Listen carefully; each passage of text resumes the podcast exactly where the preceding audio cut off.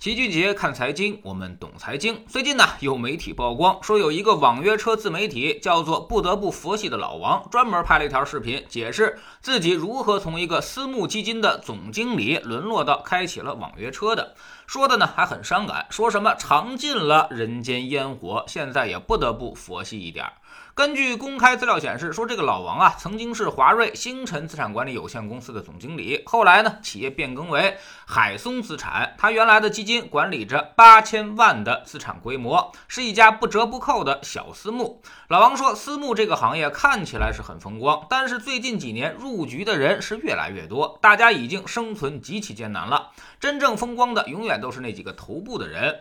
最后呢，能生存下来都是寥寥无几，还不如做一个自媒体。所以他离开私募这个行业，其实也是明智之举。当你发现一个行业已经无法继续生存的时候，你只能够立马调转车头，继续赶路。其实一直以来，大家都觉得私募是特别的高大上，还有人在星球粉丝群里面专门跑过来跟老齐抱怨，说有钱人人家都投私募了，赚了大钱，我们这些没钱的人怎么跟人家比呀？其实呢，这就是您对私募产产生了严重的误解。私募一点儿都不高大上，全国有多少私募呢？可能比牛粪还要多，光管理规模五千万元以上的，可能就得有三千多家。也就是说，私募的数量比个股还要多。真正活得好的，其实。也就是那些所谓的百亿私募，为啥这么说呢？私募行业一样是提取管理费的，按照一到两个点的管理费计算，你募资一个亿，管理费一年也才一到两百万。一家公司招几个人，租个办公场地，好歹他一折腾，成本就得几百万了。所以一亿以下的私募其实根本就没什么生存空间，都是赔钱的。就像上面那个老王一样，八千万的资金规模，对于老百姓来说好像真是一大笔钱，但他每年也只能提取一百来万的管理费。可能连人员工资都支付不起。要知道，现在金融行业的从业者动辄薪水可就是月薪几万，找个靠谱一点的研究员做做数据，估计你一半的利润就没有了，更不要说什么分析师了。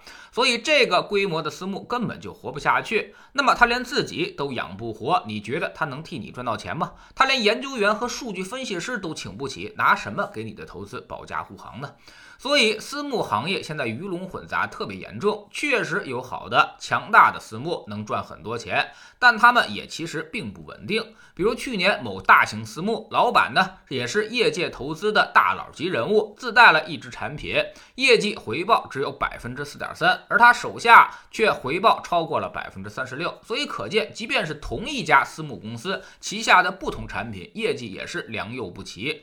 但问题是哪个好哪个不好，你之前是很难分辨清楚的，因为私募并不像公募一样频繁地披露它的业绩、净值和持仓，这就让数据研究变得十分困难。所以，投资私募的逻辑其实就变成了对于基金经理的无限认同，甚至是盲目崇拜。但有的时候，这种信任不一定能换得更好的结果。比如某大佬，原来人家可是公募基金的一哥，后来呢转投到了私募基金行业，业绩就开始变得平平无奇。另外呢，刚才也说了，私募最大的问题就是募资困难。如果规模小，可能连自己都养不活，所以大家就只能有一个办法，那就是趁着业绩好的时候赶紧出去募资，扩大它的规模。那么这就变成了私募生存的一个基础逻辑。小私募就会变得特别的激进，而等到它变大了，就会变得越来越保守。你如果看它的业绩特别好，然后就买进去了，那很可能第二年就会让你亏的连内裤都找不到。这十几年来，这种事情是屡屡发生。头一年业绩排名前十的私募，第二年可能行情变化了，业绩可能它就排到后几名去了，甚至出现巨亏。所以追高的那些投资者也就损失惨重。当然，以上这些还都是好的，还有更坏的，几乎就是骗子。老齐当年见过这么一批人，原来呢都是一些技术分析的讲师。给人家讲的那是头头是道，于是自己也就上头了，就凭借几根 K 线的技术分析，就敢成立一家私募，募资几千万，一度亏的就剩下百分之三十了。所以私募并没有大家想象的那么光鲜美好。如果整体水平来看，跟公募基金差得远了。当然，老七也不否认，最好的私募基金确实是很强，有一些私募大佬也确实有很高的水平，但也分跟谁比。跟咱们普通人比，人家确实强太多了。但是如果让私募界的头部基金跟公募界的头部基金进行比较，其实私募也并不占便宜。那么私募的优势到底在哪儿呢？其实就在于它的多策略以及它的仓位灵活。买私募的重要逻辑就是买它不一样的策略，比如多资产对冲策略会让一些私募基金长期表现得更加平稳，还有一些私募会用多种衍生产品来为你保驾护航，这样你在大跌和股灾的时候，它也会表现得非常平稳。也有私募呢，可能是全球资产配置，或者他在觉得危险的时候来实现空仓，这些都是公募基金所做不到的。如果你对这这些了如指掌，也非常清楚这个私募基金的风格以及它的策略的话，那么适当的投资一些私募，反而有利于你的整体资产的多元化。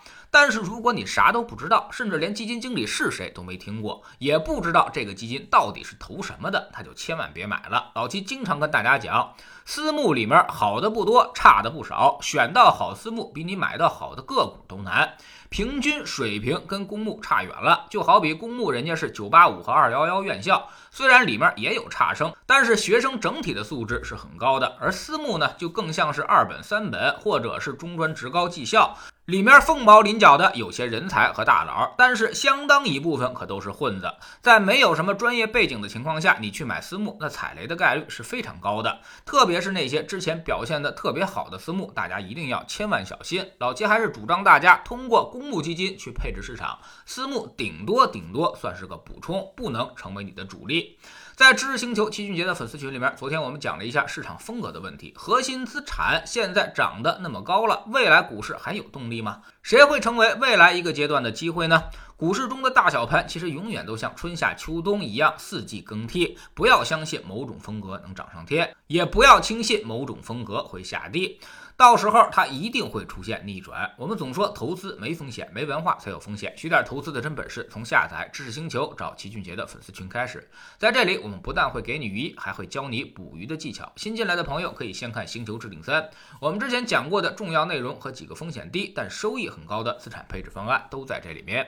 在知识星球老七的读书圈里，我们今天将为大家带来《高效能人士的七个习惯》这本书呢，已经畅销了几十年，成为了精英人士的标配，销量仅次于圣经。习惯即命运，先改变习惯，命运自然改变。与其拼命的逼你的孩子，还不如逼自己一把。你的孩子也许还有机会成为富二代。下载知识星球，找老齐的读书圈，每天十分钟语音，一年为您带来五十本财经类书籍的精读和精讲。您现在加入之前讲过的近两百多本书，全都可以。在星球读书圈的置顶二找到快速链接，方便您收听收看。读书圈学习读万卷书，粉丝群实践行万里路，各自独立运营也单独付费，千万不要走错了。苹果用户请到老齐的读书圈同名公众号里面扫描二维码加入，三天之内不满意可以在星球 P P 的右上角自己全额退款，欢迎过来体验一下。